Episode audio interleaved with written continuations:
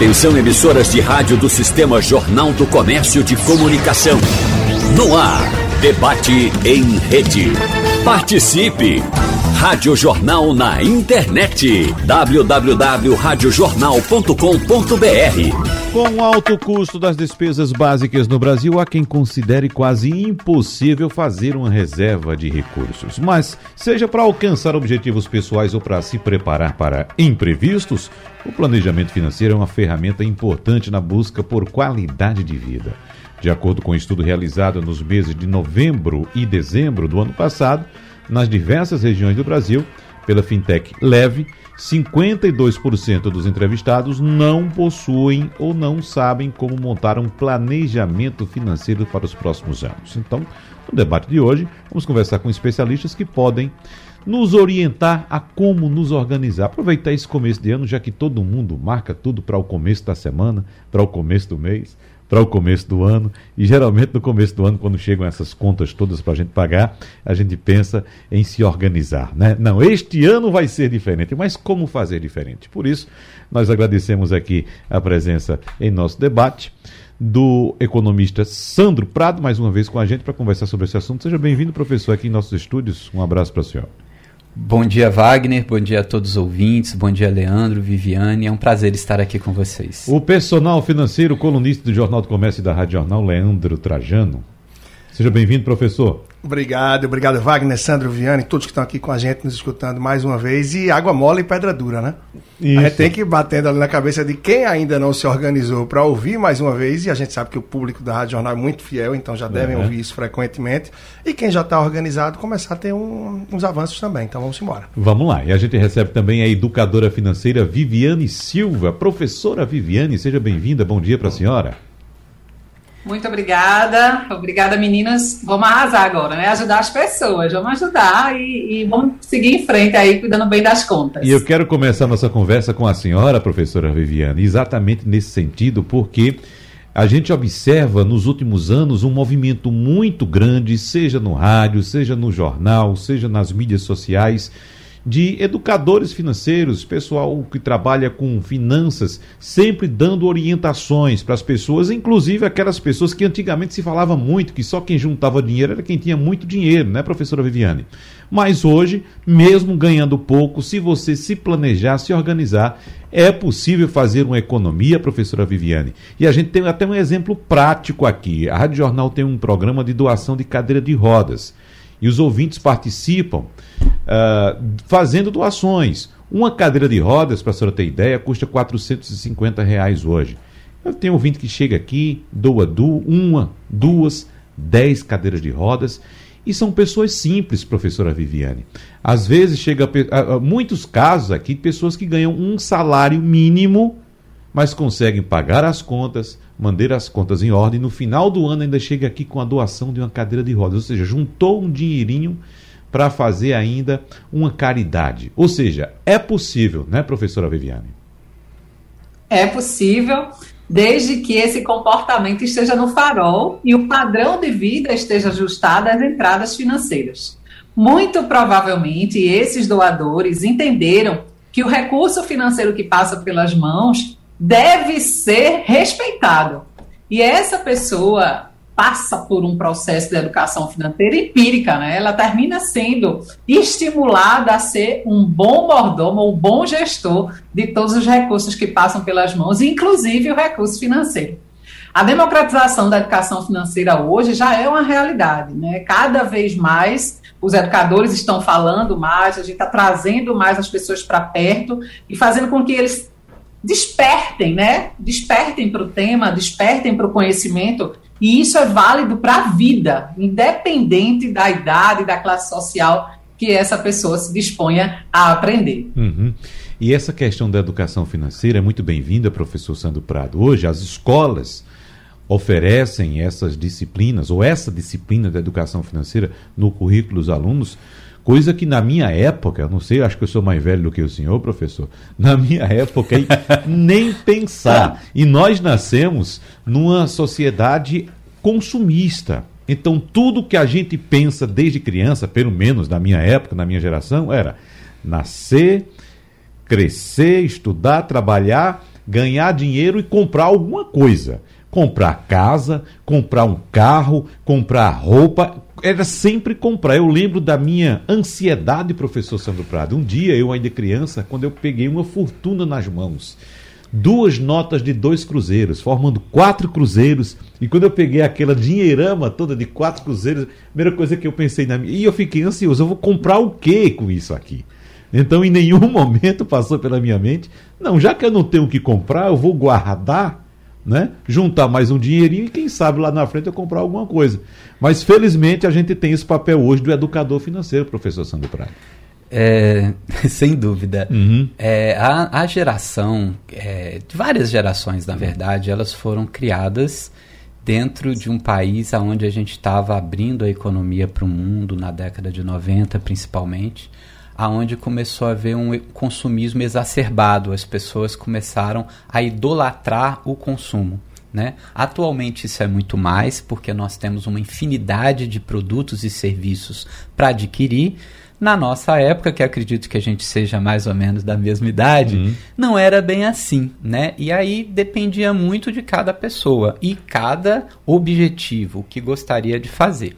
Quando eu era bem pequeno, na verdade eu guardava esse dinheiro, tinha até um cofrinho chamado Sputnik da Caixa Federal, onde eu punha minhas moedinhas que eu ia guardando porque eu queria comprar uma mobilete. Então meu sonho era ter uma daquelas motinhas e aí eu fui economizando, pedi para minha mãe abrir uma caderneta de poupança na Caixa Econômica Federal e ia acompanhando mensalmente ali as anotações.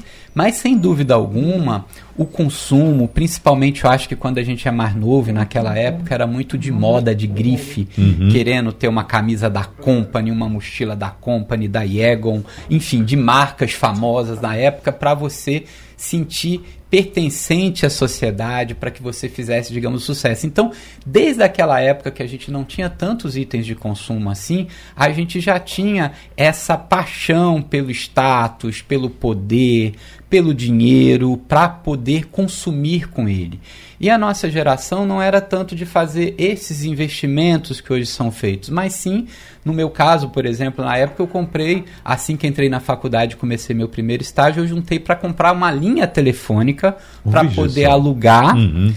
E com o dinheiro que eu aluguei, eu comprei uma segunda linha e com o dinheiro das duas linhas e mais o dinheiro dos aluguéis, eu dei entrada num apartamento com 23 anos. Uhum. Eu já estava ali dando entrada num apartamento, já tinha pago a metade e financiei o restante em 24 meses apenas.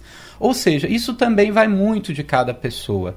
Eu, particularmente, acredito que Leandro e Viviane, eu não faria nunca um financiamento, por exemplo, em 60 meses e 50 meses enquanto pessoa física. Eu gosto de ter o dinheiro antes para depois poder comprar, seja um automóvel, seja um apartamento, o que é totalmente antagônico ao pensamento da maioria dos brasileiros. Primeiro a gente se endivida e depois vê corre como atrás. paga, corre atrás.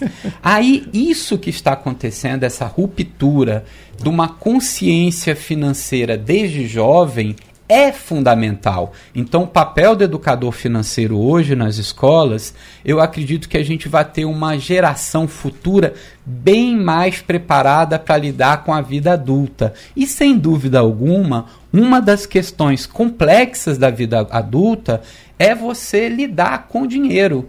Porque a partir do momento que você já começa a querer ter sua independência, sua autonomia, você só consegue a plena autonomia com autonomia financeira.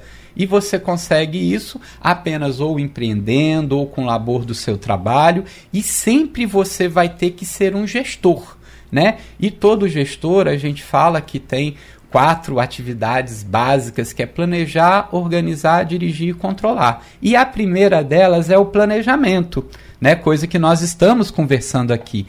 Vamos planejar, ou seja, qual é o meu objetivo e como é que eu vou me organizar para atingir esses objetivos. Então, uma das coisas fundamentais que a gente tem que ter também no planejamento financeiro é o objetivo e ter paciência para poder alcançá-lo no momento certo e não sair enlouquecido se endividando. Até porque hoje saiu dados ontem que 51% das famílias brasileiras hoje pertence à classe D e E. E o estudo levou como parâmetro a renda familiar de R$ 2.800. Então, mais da metade das famílias brasileiras hoje recebem menos de 2.800. E a gente sabe que tem família que tem várias pessoas dependentes disso. Então, se a gente não fizer um ajuste no orçamento financeiro, com certeza você vai se tornar um endividado, de um endividado você vai se tornar um inadimplente, e se tornando um inadimplente, como dizem na gíria, a casa cai. Uhum. Então é muito importante esse bate-papo que a gente está fazendo, e principalmente o papel de Leandro e Viviane, que são duas pessoas que trabalham direto com isso, com a educação das pessoas. A educação financeiro. Agora, Leandro, o professor Sandro Prado, evidentemente, eu não sei se ele teve orientação em casa para seguir nesse caminho ou se é uma, uma, condição inata, professor. Rapidinho, por favor. Já nasceu com essa condição de ter cuidado com o dinheiro ou alguém em casa o orientou? Eu fui orientado pela minha mãe. Uhum. É, minha mãe, ela sempre foi muito parcimoniosa, só fazia aquilo que dava, sempre também guardou muito. Ela era professora e eu tive uma boa orientação, tanto que o meu primeiro curso superior com 16 anos eu escolhi um curso que na época não era tão assim famoso, que foi economia. Uhum. Justamente porque eu iria ser um tio Patinhas. então, então, Leandro, é muito importante, de fato, esse trabalho, porque eu acho que ainda há tempo da gente se corrigir, né, Leandro? Ah, eu acho que não tem não tem idade, né? Eu, uhum. pronto, vou trazer aqui um exemplo e quem sabe ele está nos escutando, não sei. Mas um dos clientes mais velhos que eu tenho, para lá dos 80 anos, tá?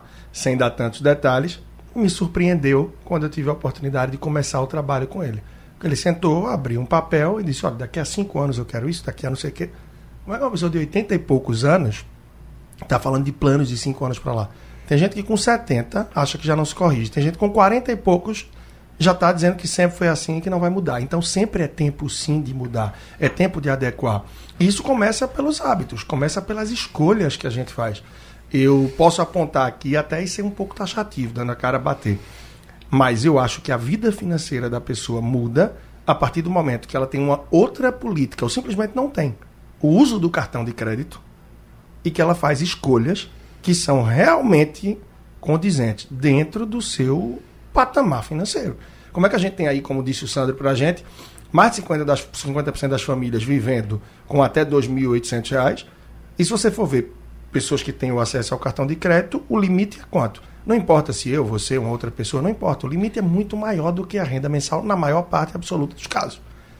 Então as pessoas terminam usando como complemento de renda, parcelando compras, e hoje que somos bombardeados por vários gatilhos, termina que o consumo é muito maior do que se pode, deixando de lado certas coisas que são necessidades básicas ou prioridades. Então, acho que a partir do momento, para finalizar, que se muda um pouco é, os parâmetros, as escolhas e que eu reflito dentro da minha real, pode parecer até redundante, mas da minha real realidade, a minha cabeça já muda. Uhum. Não é parar de sonhar, mas é não viver sonhando. É. é sonhar realmente. E o uso do cartão de crédito, isso eu falo assim, com, eu posso dizer, poder aí, realmente conhecimento de causa, porque a cada 10 pessoas que eu faço um acompanhamento, seja através de um curso, de um, uma mentoria, de uma consultoria, que eu vejo que está endividado ou enrolada financeiramente, Wagner, é impressionante. A cada 10, 8 ou 9 tem o cartão de crédito puxando para baixo. E tem gente sorrindo com isso, né, professor? Leandro, porque quando você atrasa a sua fatura, quando você paga juros, alguém está ganhando esse dinheirinho seu o dinheiro ele nunca fica parado, ele sempre está em alguma parado. mão. Exatamente. Ele sempre está. E é. aí a gente se ilude e cada vez mais o marketing é assertivo. Eu chamo muita atenção disso. Você está com o celular na mão. Eu estava viajando esse fim de semana e a gente falando no carro e ouvindo música através do celular. E de vez em quando entrava o Google pegando minha fala e querendo reproduzir ali. Então, ele escuta o que a gente procura, o que a gente fala a respeito. É, é um sapato, é, é um passeio que você quer fazer, tudo ele está capturando. Então, os anúncios hoje, eles vão de acordo com a foto que você curte no Instagram, uhum. com as hashtags que tem ali, ele vê o tipo de pessoa, a idade, e o anúncio é direcionado para você. Enquanto você não compra, tem ferramenta que faz, persegue aquela pessoa. Então, se a gente não sabe filtrar, a gente termina sendo vencido pela uhum. tentação. Essa tentação cai no cartão, no dinheiro e se afoga. Deixa eu só trazer a professora Viviane, claro. porque é, a gente sabe dos riscos que existem com cartão de crédito. Eu até vi uma brincadeira, um memezinho na internet, de uma pessoa dizendo: Olha, eu ganho mil reais. É, é, o, o, o, você viu, né? Não, era, era um meme o, imitando o educador financeiro, né? E dizendo: olha, se você ganha mil reais e seu cartão tem um crédito de dois mil reais, então sua renda mensal é de três mil reais. Não é? Agora, professora Viviane, o cartão de crédito é uma ferramenta importante para quem sabe utilizar. E aí entra em questão, de fato, a, a, a, a educação financeira. Como utilizar bem a seu favor um cartão de crédito, né, professora? Pegando o gancho que Léo falou aí, da, dessa realidade do cartão de crédito ser extensão do salário das famílias, é, é eu vou para os nove, eu vou para entre dez, nove pessoas está usando sim, viu, Léo? O cartão como extensão do salário. Então, o salário ele não cobre os 30 dias. E aí, o que é que eu faço para fechar o mês? Eu uso o cartão de crédito. E é uma, é uma vida real lá fora que a gente tem que ter um enfrentamento de muita conscientização, de conversar mesmo. E, professor, é, eu tenho uma experiência aí de cinco anos em escolas, implantando educação financeira nas escolas, capacitando os professores e fazendo muita palestra para pais. BNCC, em 2010, incluiu educação financeira na grade curricular como um tema transversal. Graças a Deus, há um despertamento para essa nova geração que está vindo aí atrás dialogar mais sobre a educação financeira. Inclusive, eu encontrei crianças com cartão de crédito, Wagner. Uhum. Crianças que uhum. já usam o cartão de crédito, e aí eu, a, a minha conversa aqui é como essa ferramenta de pagamento pode fazer parte da vida dessa criança de uma forma inteligente. Dialogando, conversando, trazendo a família para conversar sobre isso. Entender que cartão de crédito é ferramenta de pagamento e não extensão de renda. Quanto mais eu dialogo, quanto mais eu coloco na mesa, como família mesmo, né? Uhum. Inclusive, a gente começava a educação financeira nas escolas, falando qual era o sonho que você tinha para realizar. E aí isso brilhava aos olhos, tanto de professor como de, de, de aluno, porque para finalmente, para que serve o dinheiro se não para sermos felizes, né? Se não para pagarmos nossas contas, fazermos nossas viagens. E aí sim, entender que a ferramenta cartão de crédito vira um instrumento de apoio, de fortalecer esse objetivo, e não para puxar você para baixo. Então, o uso consciente é sim é, a palavra de ordem do uso consciente desse cartão e trazendo mais e mais as famílias para conversar sobre essa ferramenta. Não há nenhum problema em tê-lo. Aliás, eu acho até que ele vira um, um, a nossa caixinha para juntar pontuação, sim, para fazer uma viagem, para pagar uma conta que de repente, né, naquele momento, a gente decidiu usar a ferramenta cartão de crédito, mas sabendo que usou, eu já estou comprometido em pagar essa conta. Leandro. É, isso é muito importante. E é como um termo que muita gente fala hoje em dia, né, Wagner? A gente precisa falar sobre isso. A gente precisa falar sobre cartão de crédito. Quem sabe tá uma manhã aqui para um debate desse só para falar sobre o cartão de crédito. Não é criminalizando, apontando o dedo na cara do cartão ou de quem usa. Mas é dizendo que, para quem não tem condição, e não tem condição não quer dizer ter dinheiro ou não, tem pessoas que têm acesso a uma renda fantástica, mas não uhum. sabem usar o cartão. Então a gente precisa falar sobre isso, mas não criminalizando o cartão, mas falando do uso consciente e inteligente dele como uma verdadeira ferramenta para fazer as finanças de uma forma mais estratégica. O problema é que o acesso a isso, na verdade, a prática disso é muito pequena. E aí termina que as pessoas não conseguem fazer muito do que é, eu trago, a Viviane traz no dia a dia, de, por exemplo, usar o cartão de forma inteligente, que chega um momento que você não precisa pagar a sua passagem, que as suas milhas se revertem como isso para você. Então eu falo frequentemente, vejo vários milionários com LH, ou seja, pessoas cheias de milha, mas que na hora de viajar tá. não define a viagem. Porque é. não tem dinheiro para trocar pelo dólar ou euro, ou mesmo para uma outra região do país, não tem como se hospedar, como passear, só tem as milhas. Uhum. E para piorar, o que é que faz? Liga para negociar a anuidade do cartão, e aí a pessoa do cartão diz: é, Olha, eu não tenho muito como negociar, mas eu estou vendo que você tem umas milhas aqui. A gente pode dar um abatimento trocando suas milhas por 50% da anuidade. E tem gente que faz, ah, ok. Então é o, rato, é o gato correndo atrás do rabo. Você ganha milha, usa a milha para pagar o cartão e vai. Então o uso do cartão é algo que é extremamente delicado.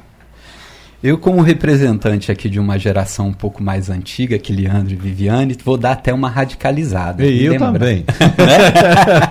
Nossa. E lembrar um detalhe. Antigamente, para a gente conseguir crédito, nós precisávamos ou que o dono do estabelecimento comercial aceitasse o nosso cheque pré-datado, né, que se colocava ali, uhum. olha, dá para pagar daqui a 20 dias, 30 dias, 40 dias, dá dois, três cheques no máximo. Caso esse cheque voltasse uma vez, duas vezes, sua conta seria bloqueada e acabou a farra de você ter cartão, é, o seu cheque. Era uma das questões. Verdade.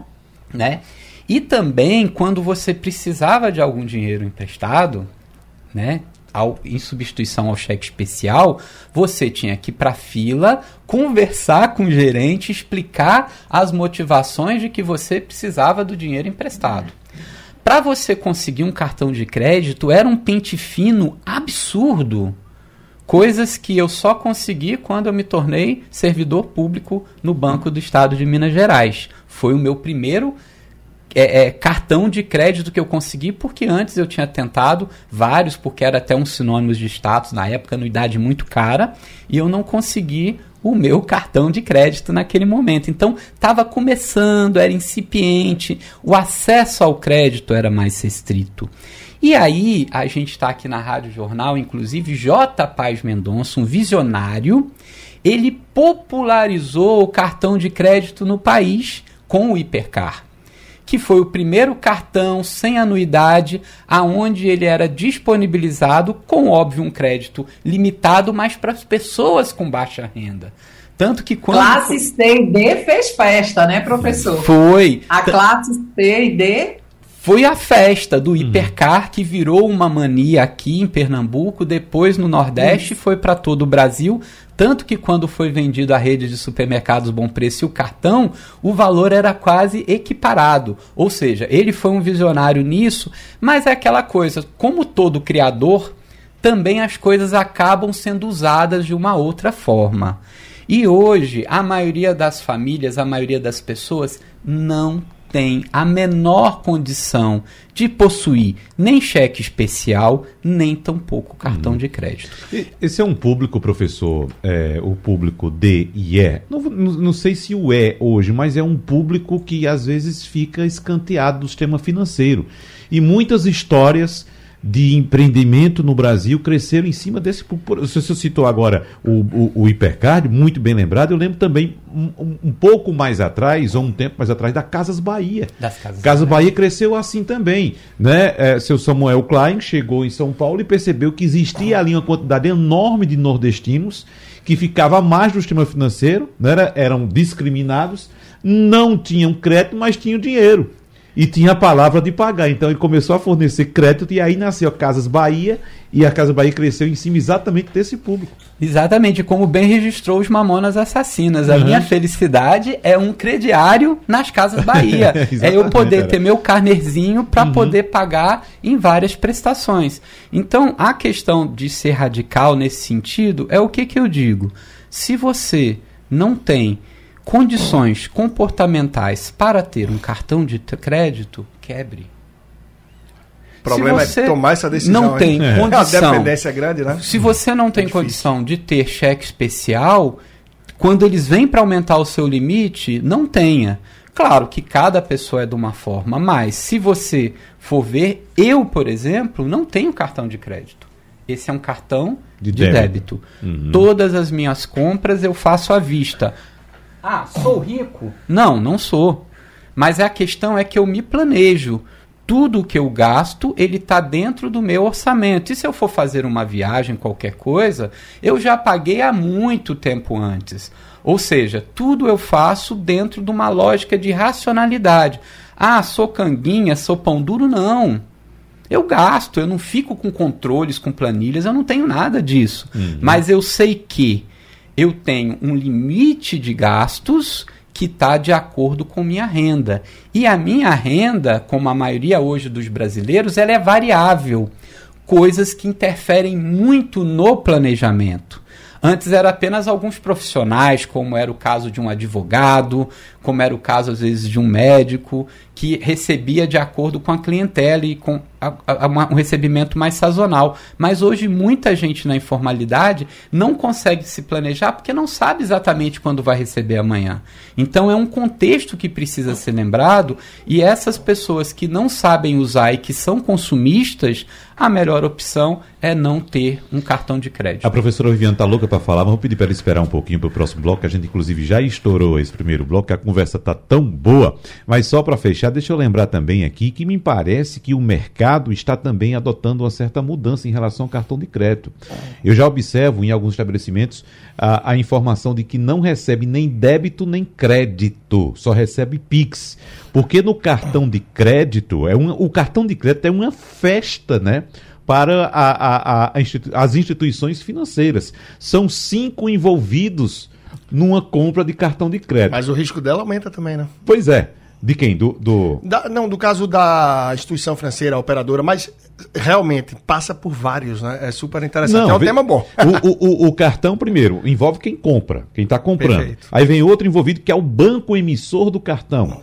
O terceiro envolvido, a bandeira do cartão de crédito mais envolvida a maquineta. Isso dinheiro para cada um desses, certo? Vai Aliás, você che... exatamente, dinheiro para cada um desses, para o banco emissor, para a bandeira do cartão, para a máquina e também para quem vende, né? E também para quem vende, está recebendo uma parte e está pagando também. Então são cinco envolvidos. Veja que festa com uma simples compra. Se você for comprar uma água mineral no cartão de crédito, você faz essa festa financeira, né? E quando restringe para o Pix, hein, Wagner?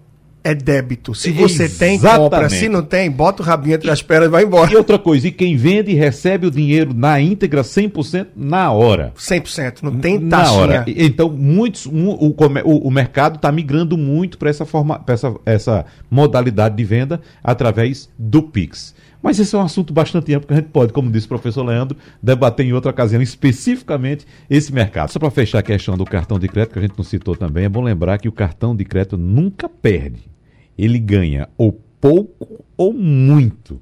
Mas perder o emissor do cartão de crédito, esses envolvidos aqui, banco emissor, bandeira, nunca perde, nunca perde. Ou é pouco, ou ganha pouco, ou ganha muito, mas perder jamais. Professora Viviana, a senhora levantou o dedinho na saída do bloco anterior. Fique à vontade. Na verdade, é, trazer essa conscientização do cartão que você falou e, dialogar, né, abrir essa conversa, é, é para todas as classes, porque a gente sabe, a gente tem as pesquisas aí, os meninos vão concordar comigo, né? Que é independente se você ganha um salário, dez salários mínimos, a gente está com um índice altíssimo de inadimplência, comprometimento financeiro, que cada vez mais as famílias estão precisando rever os seus custos, o seu padrão de vida. E o cartão de crédito hoje é, é, um instrumento, é um privilégio para o professor, né, poder pagar tudo à vista, porque por causa do conhecimento, essa mudança de comportamento, ele há de convir comigo que é um caminho que ele percorreu de, de muito conhecimento, de muita experiência, coisa que não é a realidade da nossa população. Essa não é uma realidade da nossa população geral. Então vamos, ser, vamos, dar, vamos dar a César o que é de César. Uhum. Trazendo para o mundo real, para a dor do brasileiro, para a dor do recifense, como eu posso fazer com que as finanças dessa família, que precisa muitas vezes usar o cartão de crédito para honrar alguns compromissos, isso seja de forma saudável e inteligente? E aí, veja, é, é aquela história, né? quando eu pego meus clientes, meus mentorados, eu digo, eu digo sempre o seguinte: ótimo, usando ferramenta cartão de crédito para pagamento, ok. Está se protegendo para não comprar por tanta emoção, porque o cartão de crédito ele dá liberdade para a gente comprar o que a gente quiser, dividir em quantas vezes a gente quiser, porque a parcelinha cabe dentro do nosso orçamento. É aí que mora o perigo. É aí quando eu divido em 10 vezes e me comprometo um ano inteiro pagando um item, não me dá liberdade para fazer novas compras, porque a renovação dos ciclos de compra me dá prazer. E esse prazer é saudável, desde que eu esteja sob controle, no controle da compra, no controle do pagamento. E é sobre comportamento que a gente precisa pontuar aqui. Professor Sandro Prado, essa questão da desorganização nas nossas contas, nos custos, é tão enraizada na vida do brasileiro que até o poder público é assim. Né? As prefeituras Sim. são desorganizadas, os governos estaduais, o governo federal é uma bagunça. E eu quero trazer um exemplo aqui da melhor economia da América Latina, que é o Chile. Né? País estabilizado economicamente, organizado, tudo, todo bonitinho. E uma vez no Chile, um, um, um cidadão chileno, conversando comigo, é, é, começou a brincar. E, e, como se diz no popular aqui, tira onda. Ele disse: Como é? Vocês fazem lá um tal de um consórcio para comprar um carro? Vocês juntam dinheiro 72 meses pagando um consórcio para comprar o carro, aqui a gente só compra à vista. Só compra à vista. Então, junta o dinheiro e compra. Então, veja a, a, a, a, a educação financeira já presente na cultura de um povo que leva a, a, a, a fazer com que a maioria da população tenha condições de viver bem. É, Wagner, quando a gente faz viagens internacionais, uma das coisas que a gente repara uma delas, obviamente, que os países não têm uma farmácia, uma drogaria em cada esquina como aqui. Mas também uma outra coisa uhum. que a gente não vê esse parcelamento de cartão de crédito. Em lugar nenhum. Em lugar nenhum. É. Uhum. Entendeu? Então não é que a gente está falando, ah, isso é só coisa do Brasil porque desconhece o movimento lá fora. Mas porque realmente isso é uma coisa do Brasil, do brasileiro. De gostar, de estar acostumado a se endividar. E aí, essas famílias que estão endividadas, que são a maioria, tem que ter, obviamente, um outro tratamento de educação financeira, porque para você se libertar do cartão de crédito, a primeira coisa que a gente tem que ter é um dinheiro guardado, que é o que se chama tecnicamente de reserva de emergência. Ou seja, você tem que ter um dinheiro disponível numa aplicação que possa não lhe render muito, mas que pelo menos tente corrigir a inflação do ano anterior e que você possa usar esse dinheiro a qualquer momento. Então, a minha televisão pifou. Eu ter no, na reserva de emergência um valor para ir lá e comprar e negociar a televisão à vista comprei, ao invés de eu estar tá pagando as parcelas do cartão, eu vou estar tá voltando a juntar para minha reserva. Então, quando você consegue sublimar e ao, ao invés de ser uma família, uma pessoa endividada, dependente desse meio de pagamento cartão de crédito, que na verdade é você comprometer, é você gastar uma renda que você ainda não teve, e outra, se você for um servidor público que sabe que vai estar tá ali naquele emprego, maravilha. Mas tanto eu, você como Leandro, em atividades privadas, a gente não sabe precisar como vai estar tá nossa vida financeira daqui a seis meses, porque várias coisas podem acontecer. Como nós estamos numa economia atualmente no Brasil extremamente complicada da gente poder fazer previsões futuras, aí a gente passa a necessitar muito mais de fazer esse planejamento.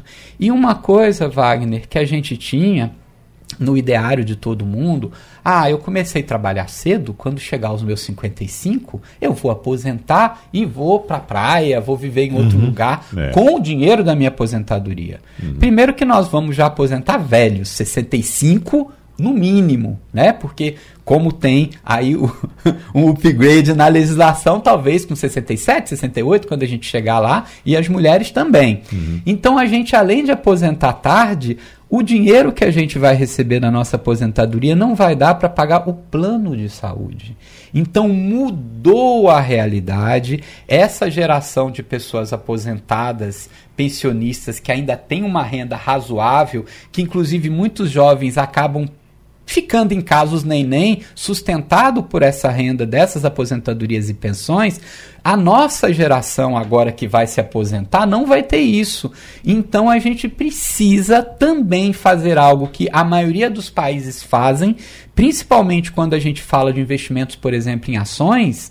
O investimento nas ações nos americanos não é aquele investimento para o filho estudar para sair para a universidade, mas é um investimento póstumo para aposentadoria. Então eles vão guardando durante anos dinheiro para quando puder se aposentar, poder desfrutar daquele valor que ele tem aplicado. Então aplicou 30 anos em ações, ganha-se muito dinheiro. E aqui os meninos, as pessoas novas querem aplicar hoje, ganhar amanhã, aí acaba entrando em várias furadas, né? E perdendo dinheiro, porque pirâmide financeira, a gente viu muitos casos aqui, só que agora elas estão muito mais diferentes no meio digital. E como disse o professor Leandro, o dinheiro não some, não desaparece. troca de mãos. Se você perdeu, alguém ganhou. Se você, por acaso, atrasou uma conta e vai pagar juros, alguém está ganhando aquele dinheirinho de juros que você está pagando. Agora, nesse aspecto, professor Leandro Trajano, no ano passado, 64,3% dos inadimplentes que renegociaram dívidas em 2020 deixaram de pagar os compromissos novamente e, mais uma vez, ficaram inadimplentes. Ou seja, aquela questão do planejamento. A gente está no começo de ano, é, a gente vai começar a pagar novamente IPTU, IPVA, tem custo com escola de filho, outros custos. Todo ano é a mesma coisa. Todo ano é a mesma coisa. Por que tanta dificuldade em se programar para pagar as contas, professor Leandro? Porque é uma surpresa, Wagner. É uma surpresa. Várias vezes eu cheguei para casais que eu atendo, por exemplo, e disseram esse mês do ano: olha, esse mês é complicado, porque é atípico.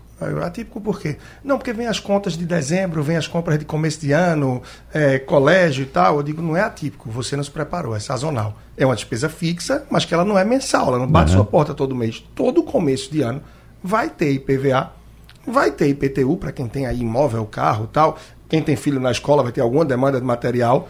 E tem gente que ainda diz: olha, abril, esse mês é atípico, porque é aniversário da minha filha, então a gente fez uma festinha tal, foi um mês atípico. Eu digo: ela tem quantos anos?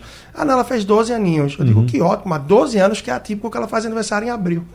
Uhum. Ou seja, você que não se planejou antes. Então, não é que as coisas sejam atípicas, que elas sejam surpresas. A gente é que não se antecipa. Isso acontece frequentemente com as pessoas. A gente termina não se antecipando aos fatos na época que fazia consultoria para empresas, eu já vi grandes empresas com 800, com mil funcionários, aperreada ali em outubro, novembro e dezembro, porque tinha que pagar 13 terceiro. Uma empresa grande, por que não foi fazendo um provisionamento? Então você em casa, que tem aí um funcionário, que tem uma pessoa em casa, guarda um 12 avos, o salário mínimo está aí na casa dos 1.200, 1.212, ok. Guarda então aí a cada mês cento e poucos reais para que seja mais suave para você. Então, o que falta é um pouco de planejamento, e eu bato sempre nessa tecla, é, Wagner, para encerrar, é dedicar tempo para cuidar da vida, da vida financeira. A pessoa dedica um tempo para ver a televisão, para estar tá no WhatsApp, para estar tá no Instagram, dedica um tempo até para cuidar da saúde, correr, para uma academia, dedica tempo para tudo. Passa o dia trabalhando, muitos insatisfeitos com o trabalho, mas para quê? Para ganhar dinheiro, para pagar as contas. Mas não quer cuidar do dinheiro que acha que dá trabalho, que é ruim e tal. Então a gente precisa olhar para isso e encarar. É pegar um papelzinho, uma planilha de Excel, o que for, lista tuas despesas, quanto é que você deve receber no mês que vem? Tá encaixando?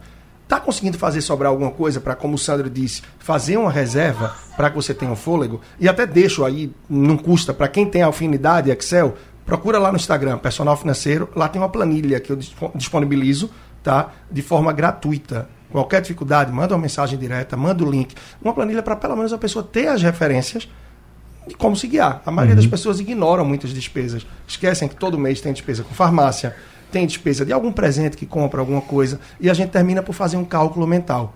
Eu ganho X, só gasto isso. Para onde está indo o meu dinheiro? Faz o exercício desse mês que está começando, de fevereiro, anotar e cruzar as coisas, você vai perceber para onde está indo esse dinheiro e em que você precisa atuar para começar a virar o jogo. Mas aí, professora Viviane, vem aquela pessoa que diz: olha, mas o que eu ganho não dá para pagar minhas contas.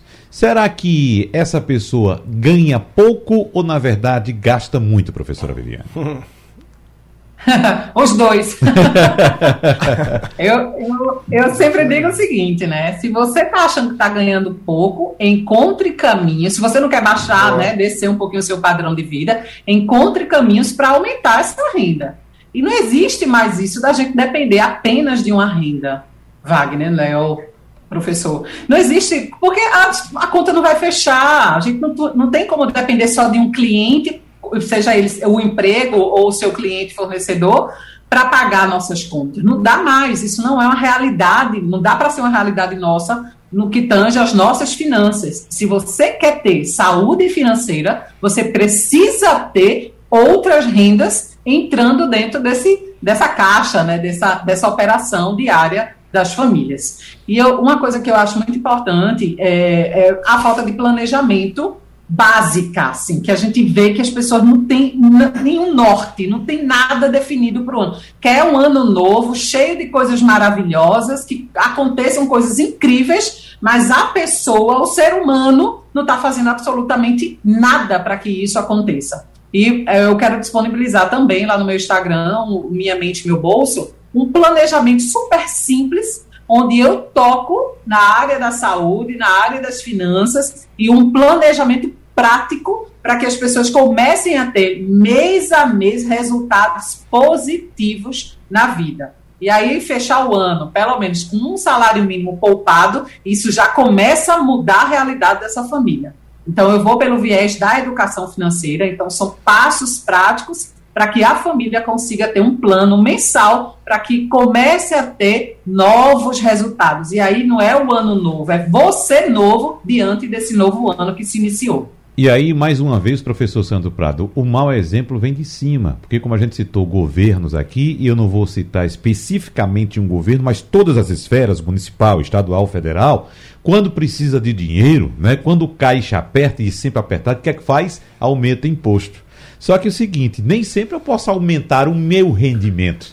Nem sempre eu posso simplesmente ganhar mais como faz o governo. O governo faltou dinheiro, faz o quê? Lança uma taxa, aumenta o imposto e a gente paga, que é imposto né? É imposto, a gente vai ter que pagar. Então o governo ganha mais. Então é um mau exemplo que vem de cima. A gente nunca vê um governo sentando nas três esferas. Vamos cortar gastos. Vamos enxugar os nossos custos que vai sobrar dinheiro para a gente pagar nossas contas. Infelizmente, a gente não tem pois é. governos é. preocupados uhum. com isso.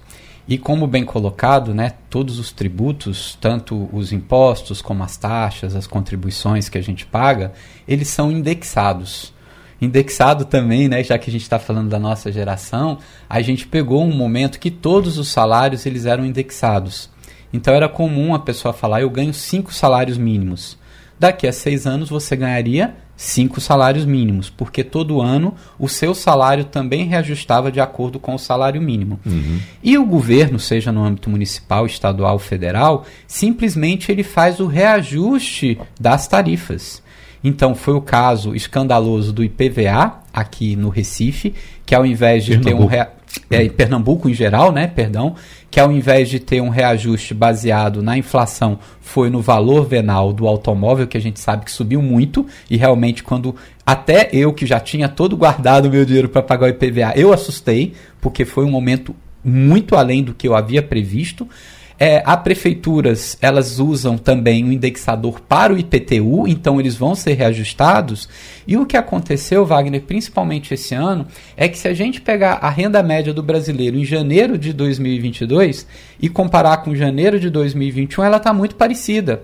Ou seja, não houve um aumento na renda do trabalhador brasileiro, na maioria das famílias, porém todas as despesas aumentaram, seja com alimentação, seja com educação. Vem agora uma lapada que, obviamente, tem a negociação dos transportes, que a Urbana quer, quer mais de 23% de reajuste no anel A. E se a gente tivesse reajuste, só um trabalhador que pega o, o, o ônibus básico para ir e voltar uma vez por dia vai ter um acréscimo de 51 reais ao mês a mais para pagar ônibus, né? Isso daí já é quase a metade do reajuste que teve no salário mínimo, o dinheiro vai embora.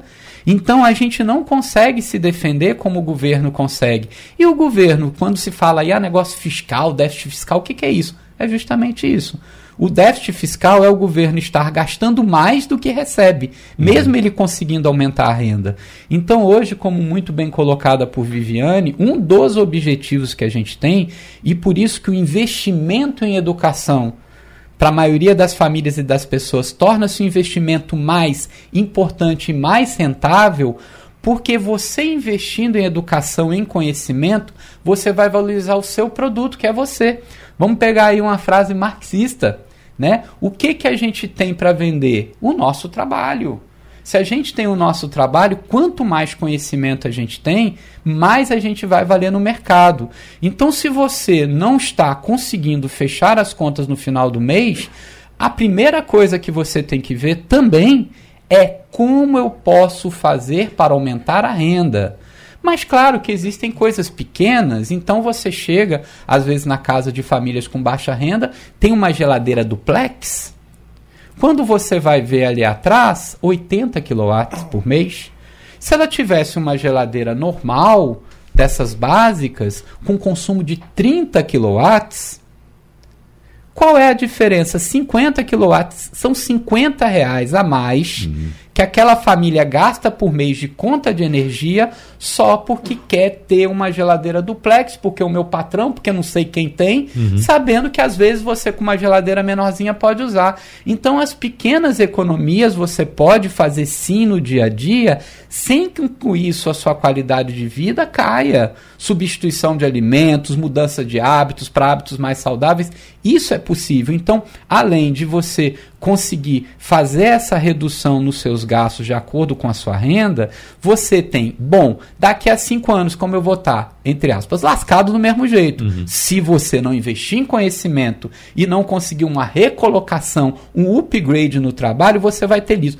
Olha, se você é um assistente administrativo hoje, ganha 1.400 de conto e está liso, Daqui cinco anos você vai continuar sendo assistente administrativo. Se o salário tiver dois mil reais salário mínimo, você vai ganhar dois mil trezentos. Vai estar tá liso do mesmo jeito ou até pior você tem que mudar. E para mudar, você tem que investir em você. Por isso que a educação e o conhecimento é a base do pilar da mudança da sociedade e principalmente da mobilidade social. Sou da classe E, quero passar para B, bora trabalhar isso, bora ganhar dinheiro. Então, como eu vou fazer? Empreendendo, vendendo a minha força de trabalho, investindo, como eu vou fazer? Mas não dá para fazer tudo ao mesmo tempo agora com facilidade vendo meia dúzia de gente falando na internet. Você você tem que buscar a educação.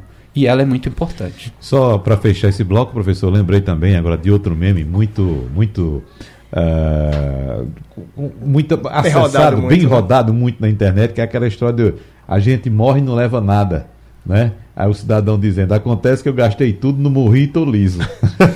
É mudança de mentalidade, é, exatamente. é dedicar tempo. Eu acho é. que isso é uma coisa que vale frisar mais uma vez, é dedicar uhum. tempo. Tem tantos debates desses. A gente tem, na própria coluna que eu tenho aqui na Rádio Jornal, basta entrar no site, você tem lá o podcast que tem o É da sua conta toda terça-feira, inclusive hoje à tarde, vou estar aqui, 14h45, a gente tem conteúdo sobre isso. Todo domingo, Jornal do Comércio, eu já estou há dois anos. Eu estou falando de mim.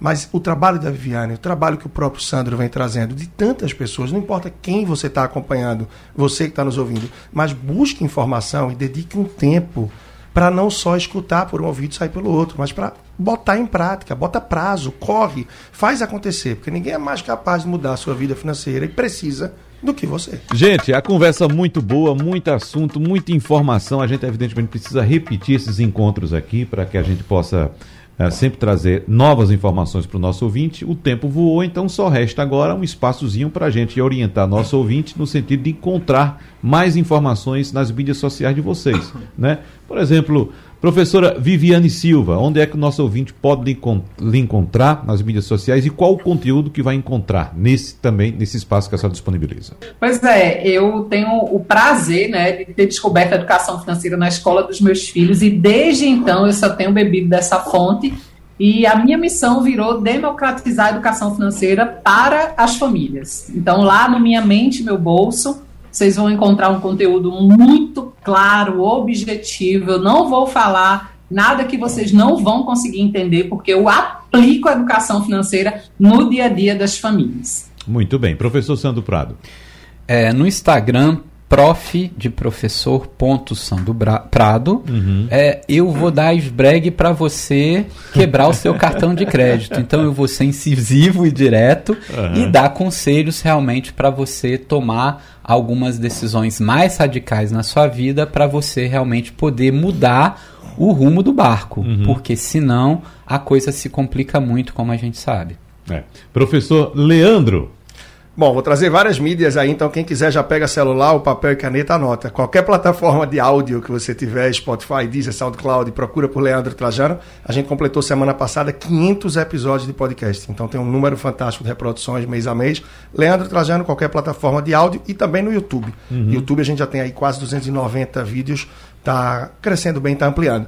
E o site leandrotrajano.com, certo? E por fim, Instagram, basta procurar por Personal Financeiro. Personal Financeiro, lá no Instagram, encontra e vamos nessa para seguir a jornada, é importante. É, é importante também enfatizar que essa conversa aqui é exatamente para a maioria do povo brasileiro, que como bem enfatizou aqui o professor Sandro Prado, Uh, a gente pensa assim, escuta uma conversa dessa, ah, vocês estão falando para rico, que tem dinheiro, que pode investir, que pode guardar dinheiro. Não, o professor Sandro Prado trouxe um, um, um, um ponto importante. Mais da metade do povo brasileiro ganha até quanto?